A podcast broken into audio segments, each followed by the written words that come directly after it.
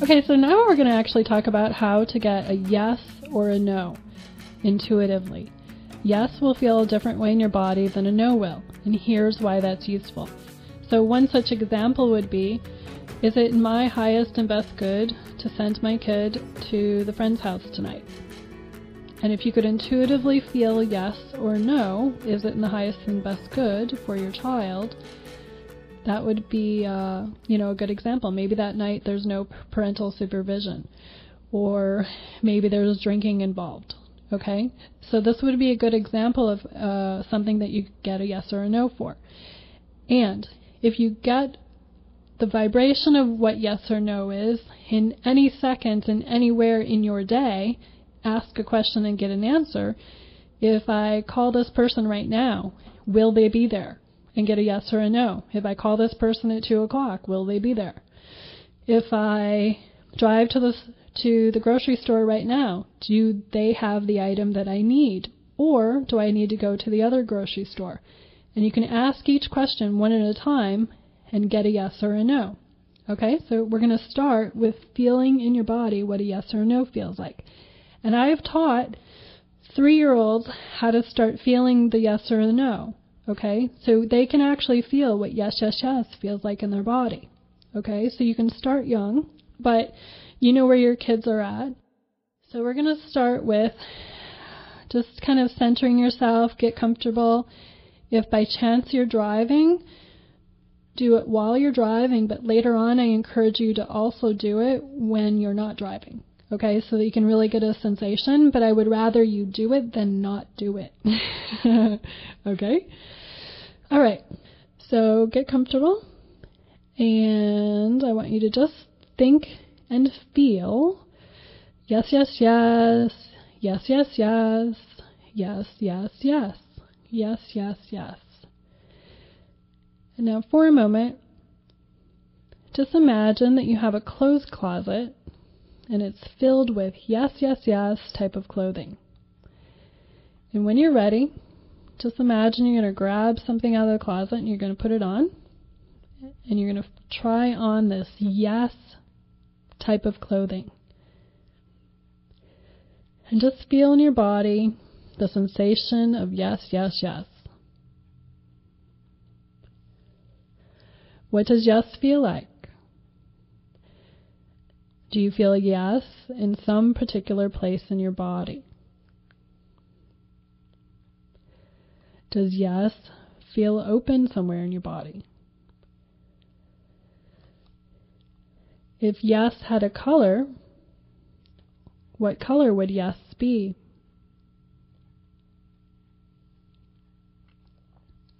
If yes had a texture, what texture would it be? If yes had a sound to it, what kind of sound would yes be?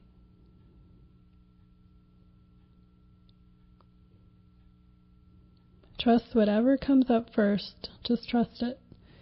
If yes, yes, yes had some sort of taste, what taste would yes be?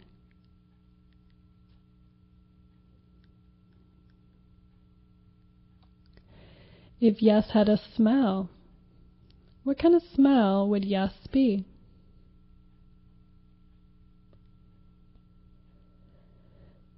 And just notice in your body any other sensation that you get from feeling yes, yes, yes.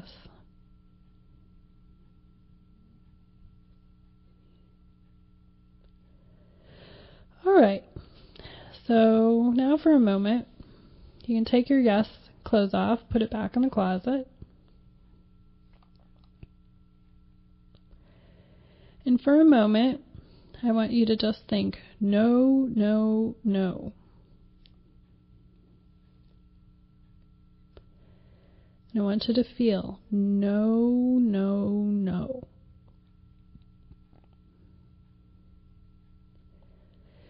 Now imagine in front of you a clothes closet filled with no, no, no types of clothes. grab one thing out and try it on. Put on the no, no, no kind of clothes.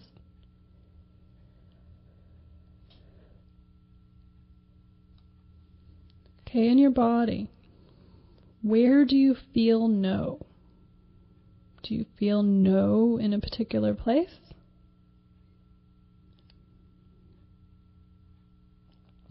Does some part of your body contract? Does some part of your body feel kind of heavy?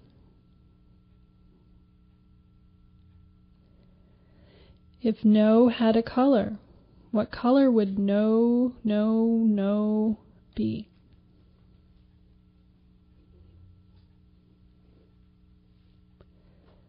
If no had a sound, what kind of sound would no, no, no be?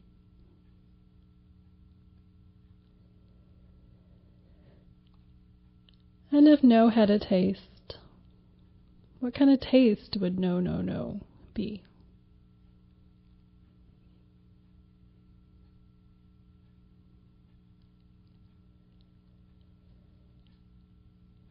If no had a texture, what kind of texture would no be?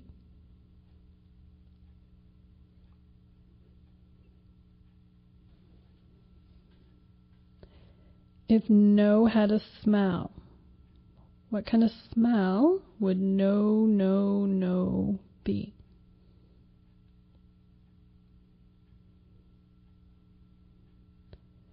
What other sensation do you just notice or get from the feeling of no?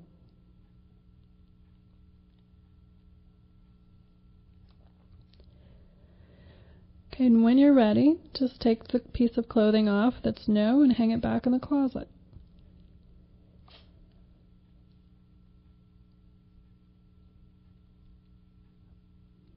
Okay, now we're going to try something new on. Want you to think maybe, maybe, maybe, maybe, maybe, maybe. And imagine a clothes closet filled with maybe kinds of clothes.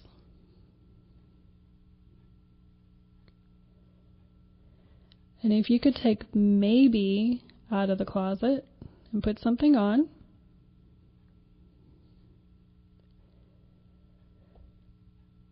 now feel what maybe feels like in your body.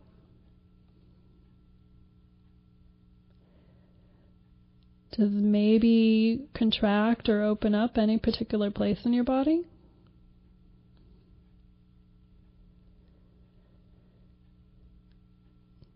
Does maybe have a different feeling in your body?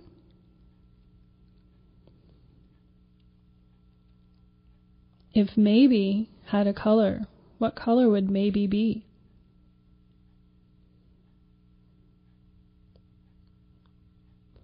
if maybe had a sound? What sound would maybe be?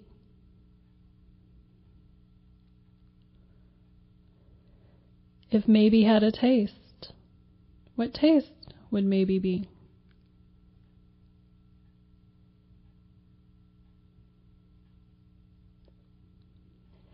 Maybe had a texture to it, what kind of texture would maybe be?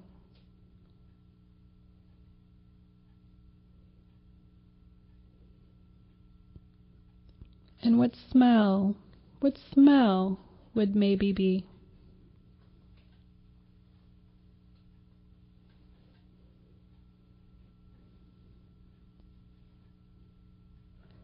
And what other sensation do you get from the feeling of maybe? Maybe, maybe, maybe.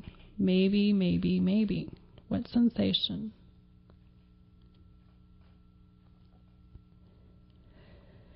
And when you're ready, just take that piece of clothing off and hang it back up.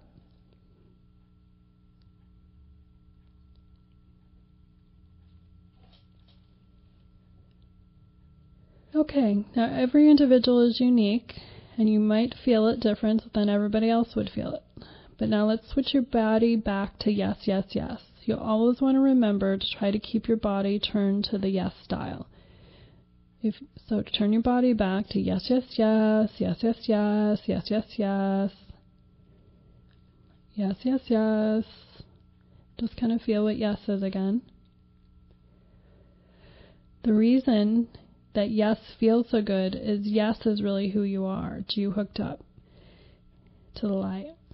If you've ever been around somebody who's a no person, kind of nixing your ideas, telling you it can't be done, can you see how that can get a little depressing? It feels a little weird in your body, right? It gets you a little down, maybe? Have you ever been around a maybe person? You may have noticed that it's hard to get things accomplished and the energy is kind of swirly. For me, it's kind of swirly. So, as a courtesy to yourself, as a being really nice to yourself, keep your vibe on yes, yes, yes, yes. That's great. Now, see how intuitive you are? Now, you know at the end of the day, you can get intuitive answers for yourself. All you have to do is start asking questions and practice feeling what yes and no feels like in your body so that in a split second you know maybe is an interesting thing. I threw that in there because maybe feels as if it's undecided, like maybe maybe the future hasn't really been decided, or maybe you have to make a choice for this to occur in your life.